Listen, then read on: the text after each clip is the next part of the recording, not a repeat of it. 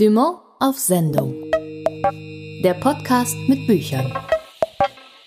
Am Mikrofon begrüßen Sie ganz herzlich Martin Becker und Tabea Sörgel. Wir wollen heute im Dumont Podcast gleich zwei Experimente gleichzeitig wagen. Das erste Experiment ist der aktuellen Corona-Situation geschuldet.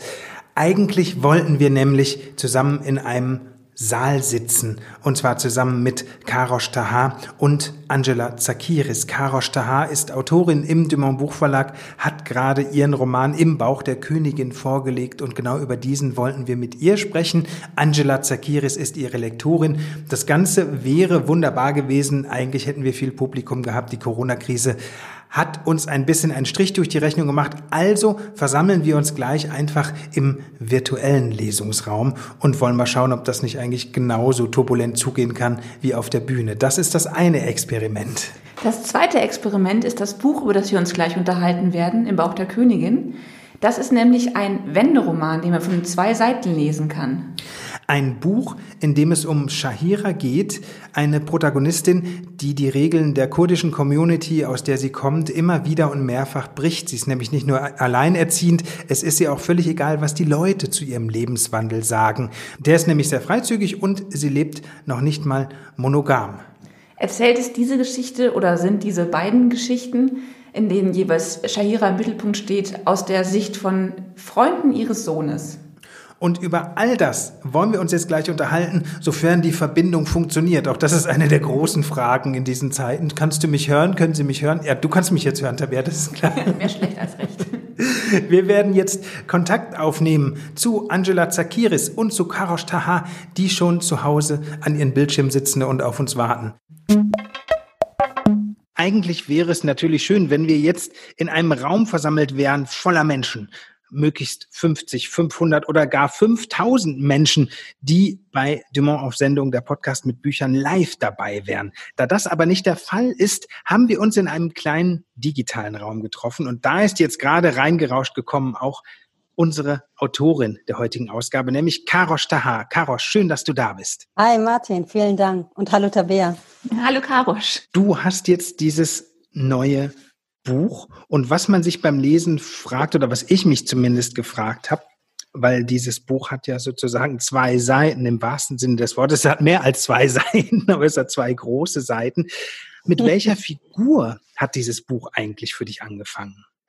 Tatsächlich mit der Figur der Shahira, die nämlich auch auf beiden Seiten äh, eben die Konstante bildet. Also sie, sie, sie ist die einzige Figur, die gleich bleibt. Und alle anderen Figuren die verändern sich und sie, sie sind dann auch andere Menschen.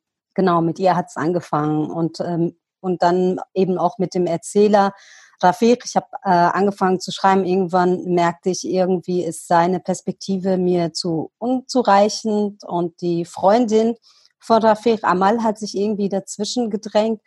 Ich habe angefangen mit ihr zu schreiben und gemerkt, ich kann nicht einfach nur die gleiche Geschichte aus ihrer Perspektive erzählen, weil sie sich auch mit ihrer Geschichte viel zu sehr irgendwie aufgedrängt hat und dann mhm. plötzlich diese andere Figur entstanden ist. Wann war dir denn klar, dass das Buch diese ungewöhnliche Form haben würde? Also, dass man es vielleicht sogar von beiden Seiten gleichzeitig oder nacheinander oder abwechselnd lesen können sollte? So im Rückblick äh, will man sich das erklären, aber eigentlich, als ich schon die Idee zu Amal hatte und ganz viele Szenen im Kopf hatte, aber noch nicht angefangen hatte zu schreiben, aber genau wusste, wie die Geschichte sein wird und hatte auch mit ganz vielen Leuten darüber gesprochen, wie man das machen könnte und war mir unsicher, ob das überhaupt technisch möglich ist und aber ja, das, das war eigentlich im ganz frühen Stadium, war mir klar, dass diese Bücher zusammengehören, aber nicht in einem Schuber oder so, sondern tatsächlich irgendwie zusammen verwachsen sein sollten. Also war es wirklich auch deine Idee, dass man das Buch wenden kann? Also es war jetzt nicht irgendwie das Lektorat oder die Produktion oder irgendwer, der meinte, das wäre doch eine ganz clevere Idee, sondern das war dein Einfall oder dein Wunsch.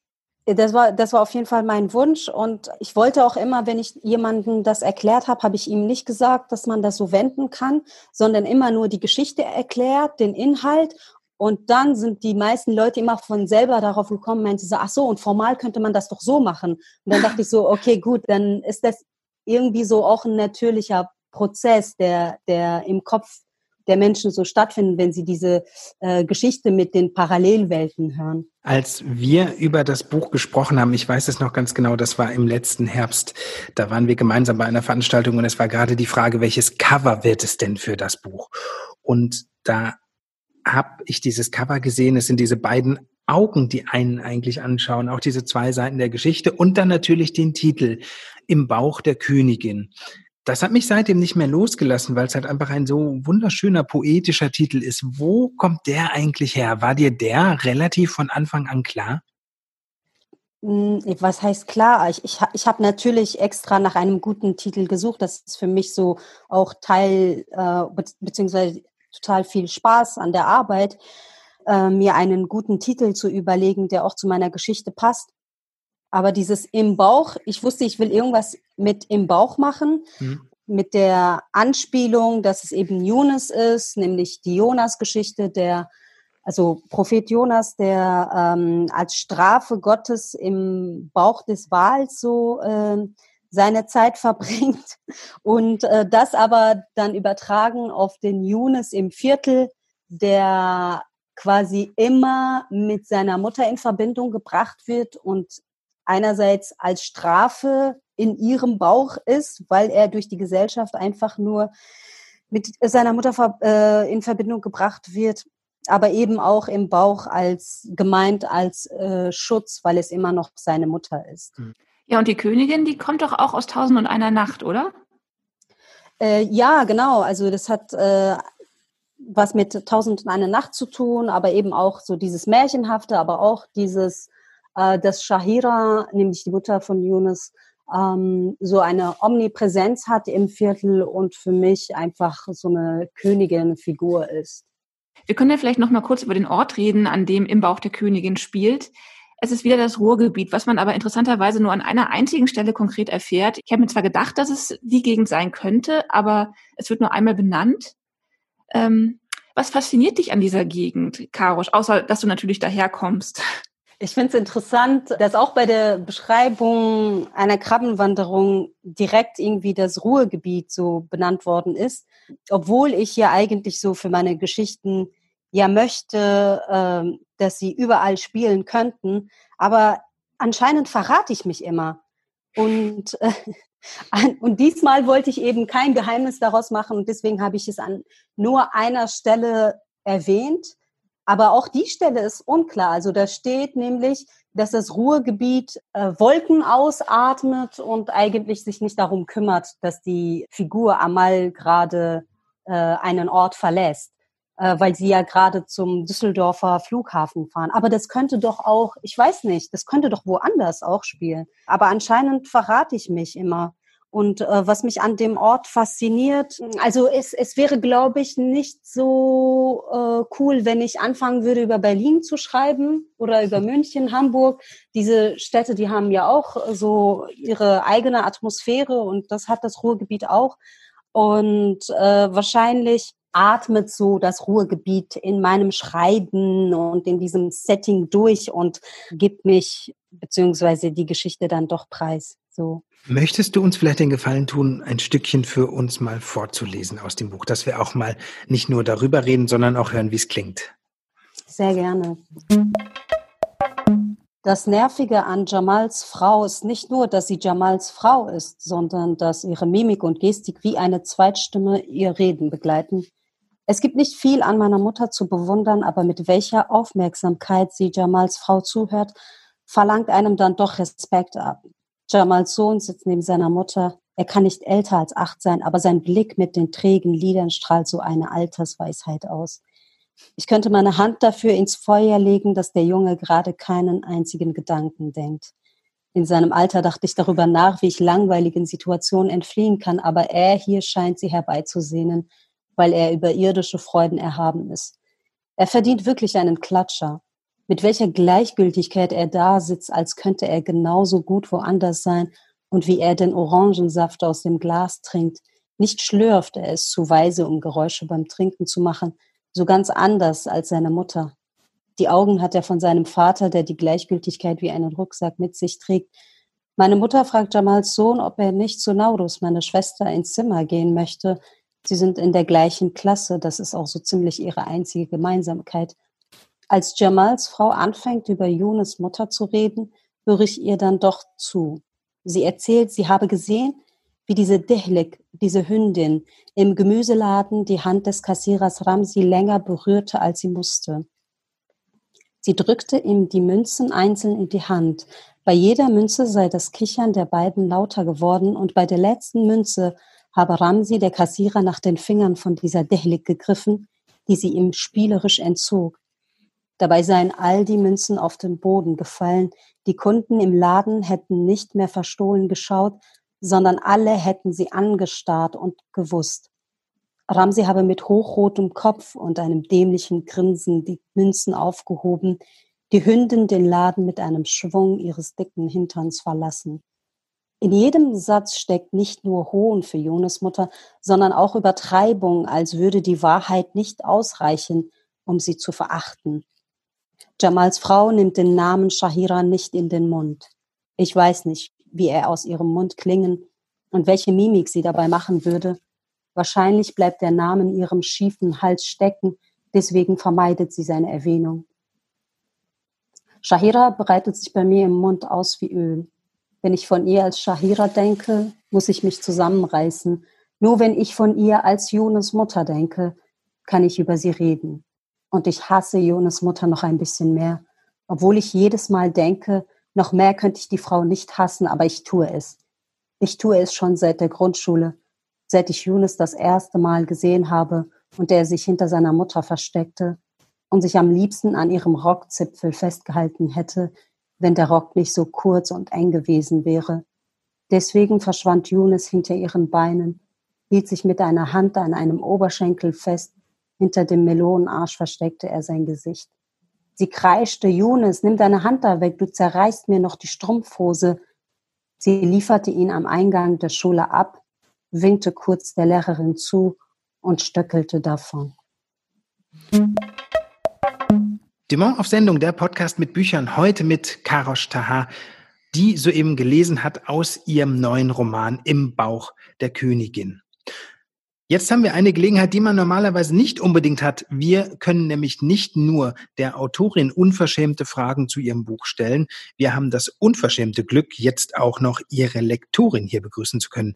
Bei uns ist Angela Zakiris, die das Buch zusammen mit Karosch lektoriert hat. Hallo Angela, schön, dass du dir die Zeit nimmst. Hallo, danke. Wie hat sich das angefühlt eigentlich? Wir haben jetzt gerade diese Prosa gehört, wir haben die Melodie dieses Textes gehört. Wie hat sich das angefühlt, als du, sagen wir mal, das erste Stück aus diesem Buch bekommen und gelesen hast? Wusstest du für dich gleich, das ist was Besonderes? Ist das immer so möglicherweise? Ja, da muss ich natürlich jetzt Ja sagen. nee, Quatsch. Also, du hast es schon ganz richtig beschrieben. Es war tatsächlich ein besonderer Moment. Also ich äh, wusste natürlich in Grundzügen, was es für ein Projekt sein würde. Ähm, aber dann ist es natürlich immer noch mal was anderes, in den Text selbst äh, reinzulesen und diese zwei verschiedenen Stimmen zu haben. Ähm, und ich kannte natürlich auch schon Karosch, Karoschs erstes Buch und habe mit ihr daran gearbeitet. Das heißt, ich war schon natürlich gespannt und wusste auch, dass es äh, bestimmt toll werden würde. Aber als ich dann diesen sehr besonderen Sound ja zum ersten Mal lesen durfte, das war schon richtig toll. Und äh, da habe ich mich dann direkt gefreut auf äh, darauf, wie es weitergehen würde. Wir haben jetzt schon sehr viel über die Form geredet. Wir können ja noch ein bisschen auf den Inhalt jetzt eingehen, zusammen mit dir. Äh, was würdest du denn sagen? Was ist so das, das Thema dieses Buches? Puh, das ist ja äh, nicht so leicht, das immer so ganz auf den Punkt zu äh, bringen. Es ist, es gibt sehr viele Themen, die wichtig sind. Für, zu den zentralen zählen für mich sicherlich ähm, einerseits äh, die Frage, welchen, welchen Sinn gebe ich meinem Leben? Was für einen Lebensweg möchte ich gehen und wie werde ich eigentlich durch mein Umfeld äh, beeinflusst. Und ähm, die titelgebende Königin ist für die beiden Erzähler natürlich sehr äh, wichtig, genau in dieser Frage. Sie, sie bildet ja ähm, fast so eine Folie, an der sie sich abarbeiten ähm, daran, wie viel Freiheit möchte ich in meinem Leben haben, wie viel Verantwortung möchte ich übernehmen. Und das ist ähm, für mich eine sehr zentrale Frage, von der aus ähm, man dann natürlich in verschiedene Richtungen gehen kann. Selbstbestimmung ist ein sehr wichtiges Stichwort, würde ich sagen. Aber auch Macht ich habe auch letztens mit Karosch noch darüber gesprochen, dieses im Bauch sein, dieses einerseits der Bauch als etwas, das Schutz und Sicherheit bietet, aber dann natürlich auch Enge. Das sind so Elemente, die auf ganz unterschiedlichen Ebenen im Buch verhandelt werden. Wie ist das denn eigentlich konkret? Man hat dieses neue Manuskript von der Autorin oder vom Autor bekommen und gelesen und dann trifft man sich wahrscheinlich und zwar wahrscheinlich auch ganz konkret, wenn es denn wieder möglich ist, wenn es nicht diese Corona-Zeiten sind wie jetzt, setzt man sich dann in ein Café, setzt man sich zu Hause hin, verbringt, schließt man sich für möglicherweise für zwei Tage ein, trinkt man ganz, ganz viel Wein und redet über den Text. Wie muss ich mir das vorstellen? Diese ganz konkrete Zusammenarbeit zwischen Autorin und Lektorin, Angela und Karosch. Ja, du hast das eigentlich schon ziemlich gut beschrieben, Martin. Ähm also erstmal äh, bekommt man den Text und das äh, ist unterschiedlich, äh, in welchem Stadium. Manchmal liest man auch schon früher mit, wenn, wenn der Schreibprozess eigentlich noch gar nicht abgeschlossen ist. Mhm. Ähm, dann telefoniert man vielleicht erstmal ein paar Mal und dann hat man aber erstmal diesen fertigen äh, Text oder das Manuskript fürs Lektorat.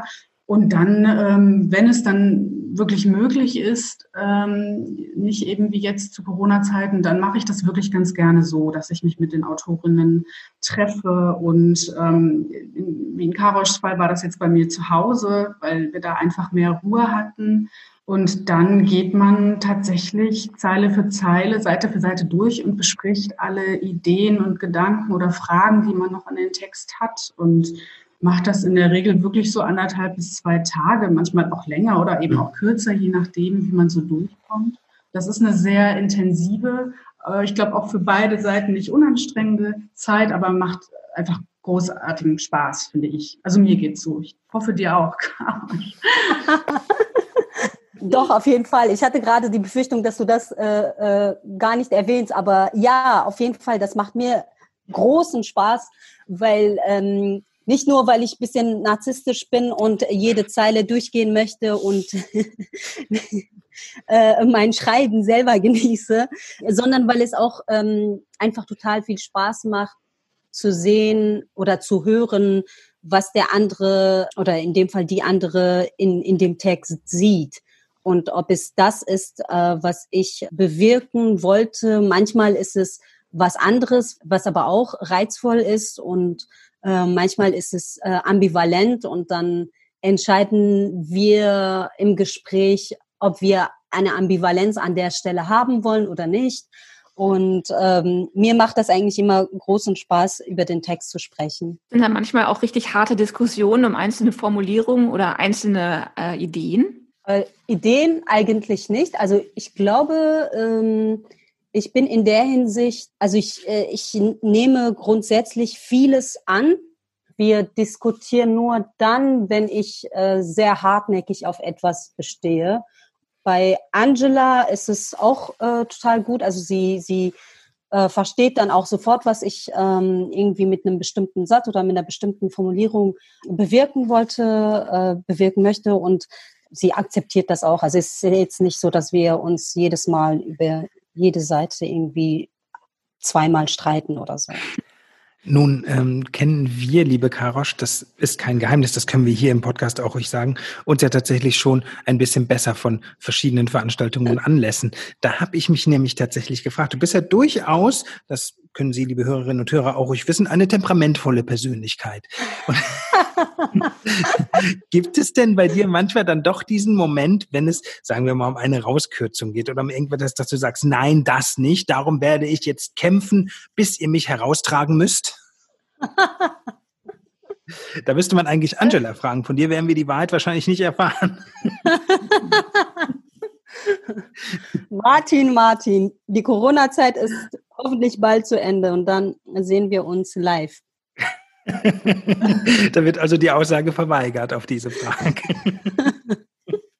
Naja, aber da kann ich vielleicht sagen, ähm, ich, ich finde es ja auch gut. Ne? Also ich glaube, man muss einfach ja eine Haltung zu seinem Text haben und beziehungsweise meine Aufgabe ist es ja auch, eine gemeinsame Vision mit der Autorin mhm. äh, zu entwickeln und dann im Sinne des Textes zu argumentieren. Also ich habe dann ja nicht, ich will ja auch nicht meine eigene Sprache oder mein eigenes ähm, Gefühl da aufdrücken. Und ähm, ich finde, wenn beide dann irgendwie so eine Haltung haben und dann diskutieren, ist es ja was total Produktives. Ähm, am Ende steht aber Karoschs Name auf dem Cover und natürlich ist es ihre Entscheidung. Ich finde, da muss man sich dann auch mal zurücknehmen. Also gekämpft haben wir nicht. Habt ihr denn schon auf die Veröffentlichung angestoßen? Vielleicht über Skype oder Telefon? Ich weiß es nicht. Ja, über Telefon und WhatsApp und äh, E-Mail und auf allen digitalen Wegen, ja. In echt holen wir das auf jeden Fall noch nach. Da bestehe ich drauf. Auf jeden Fall. Was mich noch interessieren würde, was die Form des Buches jetzt angeht, das ist ja schon was Ungewöhnliches, um darauf vielleicht nochmal zu kommen. Man hätte ja theoretisch auch sagen können, man setzt beide Teile hintereinander. Jetzt ist es ein Wendebuch geworden. Das heißt, man kann es sowohl von der einen Seite anfangen zu lesen, als auch es umdrehen und von der anderen Seite anfangen. Was war daran so diese besondere Idee und wie ist es jetzt, dieses Buch in den Händen zu halten? Es erfordert ja sozusagen von der Leserin oder vom Leser richtig Aktivität, ne? Ja, aber das war, warum es ein Wendebuch ist, weil ich nicht wollte, dass man den zweiten Teil, weil dann wäre es zu einem zweiten Teil geworden, wenn man sagt, okay, wir fangen zum Beispiel mit Amal an und dann kommt Rafiq, das sind nämlich die zwei mhm. Erzähler. Mhm. Dann wäre die zweite Geschichte immer oder nicht immer, aber man würde das irgendwie als Korrektur lesen oder mhm. eben als äh, etwas Falsches. Man würde diese zwei Welten nicht wirklich als Welten lesen, ähm, sondern als einfach eine Folge von dem ersten. Und das wollte ich auf jeden Fall vermeiden. Und äh, durch, durch dieses Wendeformat, dass man auch tatsächlich das Gefühl hat, okay, ich fange mit einem neuen Buch an und mit einer neuen Geschichte und mit einer neuen Realität und ich lasse mich jetzt darauf ein. Und natürlich kann man das auch parallel lesen.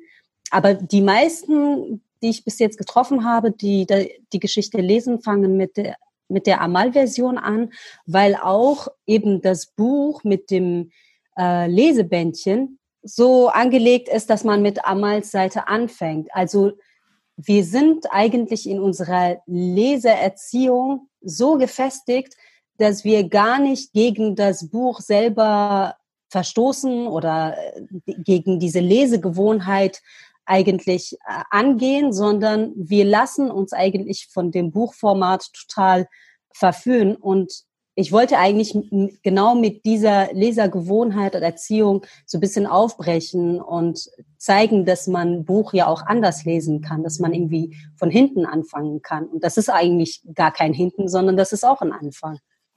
Wollen wir jetzt vielleicht noch mal ein kleines Stückchen aus im Bauch der Königin hören, liebe Karosch? Und vielleicht erzählst du ein bisschen, was für eine Stelle es geht, aus der du uns jetzt gleich was vorliest. Ja, ähm, diesmal aus Amals Geschichte. Und zwar nehme ich, glaube ich, soll ich den Anfang nehmen oder doch lieber eine Shahira-Stelle? Also ich wäre für einen Anfang. Okay. Und immer fragten sie mich, wie ich es angestellt hatte, den neuen Jungen, der wesentlich größer und stärker war, zu verprügeln. Und ich erzählte, weil mir jeder zuhörte und mich glauben ließ, etwas Bedeutendes vollbracht zu haben. Und ich erzählte, weil die Männer sich freuten und die Frauen sich ärgerten, weil mein Vater mich auf den Schoß nahm und mich aufforderte, die Geschichte seinen Männerfreunden zu erzählen, als wäre sie eine seiner Anekdoten, als wäre ich seine Handpuppe, aber es ist meine Geschichte, hätte ich beinahe gesagt, hätte mich beinahe umgedreht zu meinem Vater und ihm gesagt, das ist meine Geschichte. Ich war noch jung genug, Männerrunden zum Lachen zu bringen, aber zu alt, um auf jemandes Schoß zu sitzen, auch wenn er mein Vater war und auch wenn er mich einlud, auf seinem Schoß zu sitzen, weil sie immer fragten, wie ich es angestellt hatte, den neuen Jungen, der wesentlich größer und stärker war, zu verprügeln. Und ich erzählte, manchmal fiel mir ein neues Detail ein und ich erfand neue Details, weil ich wollte, dass sie mir zuhören. Irgendwann sagten auch die Männer, ihr müsst auf sie acht geben. Und da hörte mein Vater auf, mich wie eine Handpuppe auf seinen Schoß zu setzen und auch weil meine Mutter ihn abends dafür ausschimpfte. Jede Nacht schrien sie sich an und Mutter schloss alle Fenster und die Balkontür und die Hitze beschlug die Fenster, die Hitze rann an den Scheiben hinab, die weinten, weil es sonst niemand tat. Mein Vater öffnete nach dem Streit die Fenster und die Wohnung konnte wieder atmen. Und ich konnte schlafen, um am nächsten Tag den älteren Jungen im Viertel zu erzählen, wie ich den neuen Jungen verprügelt hatte, weil sie mich danach gefragt hatten. Einer hielt noch seinen Fußball unter dem Arm. Sie unterbrachen ihr Spiel nur, um zu hören, wie ich davon erzählte, den neuen Jungen verprügelt zu haben. Und einer von den Jungen fragte mich, ob ich ihm meinen Bizeps zeigen könne, und ich wusste nicht, was das ist. Da schob er den kurzen Ärmel seines Shirts ein wenig hoch und beugte den Arm, strengte sich an, eine Kugel auf dem Arm zu bilden, und ich machte es ihm nach und brachte damit alle zum Lachen. Und ein anderer fragte, ob ich ihm meinen Schwanz zeigen könne, und da lachten wieder alle und widmeten sich ihrem Spiel. Ich erzählte es auch den Lehrerinnen, die danach fragten, und weil sie bestürzt schauten, verkürzte ich die Geschichte, sparte mir Details, vor allem den erfundenen, und sie sagten dann, ich solle keine Freude bei dem Gedanken an diese Tat empfinden, und ich empfand keine Freude, nur das Gefühl, etwas Bedeutendes vollbracht zu haben. Meine Mutter verbot mir, die Geschichte zu erzählen, aber ich konnte nicht aufhören, weil alle mich danach fragten. Sie war nur verärgert, weil die Mutter des Jungen an einem Nachmittag vor unserer Wohnungstür gestanden und uns ausgeschimpft hatte. Mutter vorwarf, mich nicht unter Kontrolle zu haben. Ein Mädchen, das Jungen verprügle, könne nicht normal sein. Ich sei verzogen und Mutter sei daran schuld. Das sagte sie alles. Wie die Tiere, sagte sie und wiederholte den Satz, bis sich das glaubte. Und ich wollte ihren Sohn wieder anspringen, der mit gesenktem Kopf neben ihr stand. Und dann beugte sich die Mutter zu mir als hätte sie meinen Gedanken gehört und drohte, mir die Augen herauszureißen, sollte ich noch einmal ihren Sohn anfassen. Mutter schützte mich mit ihrem Arm vor der anderen Mutter und versuchte sie mit einer eigenen Drohung zu übertönen. Trotzdem hatte ich sie gehört, hatte aber keine Angst und wollte gegen ihr Schienbein treten. Da knallte meine Mutter die Wohnungstür zu, als spürte sie die Bewegung in mir. Und Mutter drohte mir das Gleiche an wie die fremde Mutter und beendete die Szene mit einer Ohrfeige, und der Aufforderung, mich zu schämen. Am Abend schrie sie meinen Vater an, er brüllte zurück und sagte ihr, wenn sie nicht den Mund halte, würde er uns nach Kurdistan zurückbringen. Und meine Mutter ließ sich nicht davon beeindrucken und schlug vor, seinen Koffer zu packen. Aber Vater ignorierte sie, brauchte seine Zigarette zu Ende, während die Fenster weinten. Karo Stahar mit einem Stück aus ihrem Roman im Bauch der Königin. Liebe Karosch, dieser Moment, wenn so ein Buch fertig ist, der ist ja ganz toll. Und dann entsteht meistens so ein Vakuum, weil man halt nichts mehr zu schreiben hat. Jetzt ist dieses Buch erschienen. Jetzt sind wir in einer Krisenzeit, wo man sehr viel Zeit zu Hause verbringt. Sitzt du eigentlich jetzt mittlerweile schon wieder an was Neuem oder ist möglicherweise das Buch schon fertig und liegt jetzt schon auf Angelas Schreibtisch als Manuskript? äh, schön wär's. Nein, das ist nicht so. Ähm, auch nachdem das Buch fertig war, konnte ich nicht mit dem dritten Buch anfangen, weil ich diese Zeit einfach genießen wollte. Auch diese Lehre, die man danach verspürt, das ist ja eine mhm. schöne Lehre. Und äh, momentan habe ich gar nicht irgendwie ähm, frei, sondern ich habe total viel zu tun, auch wenn die Lesungen nicht so stattfinden. Sie finden digital statt. Ähm, aber auch äh, Schreibaufträge, die ich bekomme, die ich ähm, ja schreibe so und äh, deswegen, ich habe eigentlich viel zu tun im Homeoffice. Aber weißt du schon, worum es in deinem nächsten Buch gehen wird? Mm, ich habe eine Vorstellung, aber die ist noch viel zu unklar, äh, um darüber zu sprechen. Sie würde wahrscheinlich in sich zusammenfallen. Ist das etwas, was du Autorinnen und Autoren auch immer rätst, liebe Angela? Redet nicht über die Bücher, bis es ein großes Fundament gibt, weil sonst möglicherweise die paar Steinchen, die man schon hat, in sich zusammenstürzen. Ich würde sagen, es kommt darauf an, in welchem Kontext. Also mit mir kann man da bedenkenlos drüber reden, auch schon im frühen Stadium, um das vielleicht dann eben auch anzutesten, ne, ob das äh, standhält den Fragen, die da vielleicht kommen mögen. Aber da sind die Leute auch ganz unterschiedlich. Und ich glaube, man muss sich dann irgendwie selbst dran tasten, wie, inwieweit man erstmal für sich sein möchte und darüber nachdenken oder vielleicht dann auch einen Austausch braucht. Das ähm, ist ganz unterschiedlich. Das Buch ist fertig und man hat es das erste Mal in den Händen. Liebe Angela, das wäre nochmal eine Frage an dich liest man dann eigentlich nochmal Seite für Seite alles komplett durch und schwelgt sozusagen in dem, was man auch geschafft hat. Machst du das bei den Büchern? Allein schon, um nochmal durchzugehen, ob sich kein Druckfehler eingeschlichen hat oder was passiert, wenn dann dieses fertige Buch da ist. Liest man es wirklich nochmal von A bis Z? Karosch, du möglicherweise auch? Ich habe das bei dem ersten Buch gemacht, bei dem mache ich das nicht, weil ich weiß, also ich hoffe, dass noch ganz viele Lesungen kommen werden und ich sowieso die Möglichkeit bekommen werde, das Buch nochmal komplett zu lesen und nicht nur einmal, sondern ganz oft. Deswegen vermeide ich jede andere Auseinandersetzung mit dem Buch. Ja.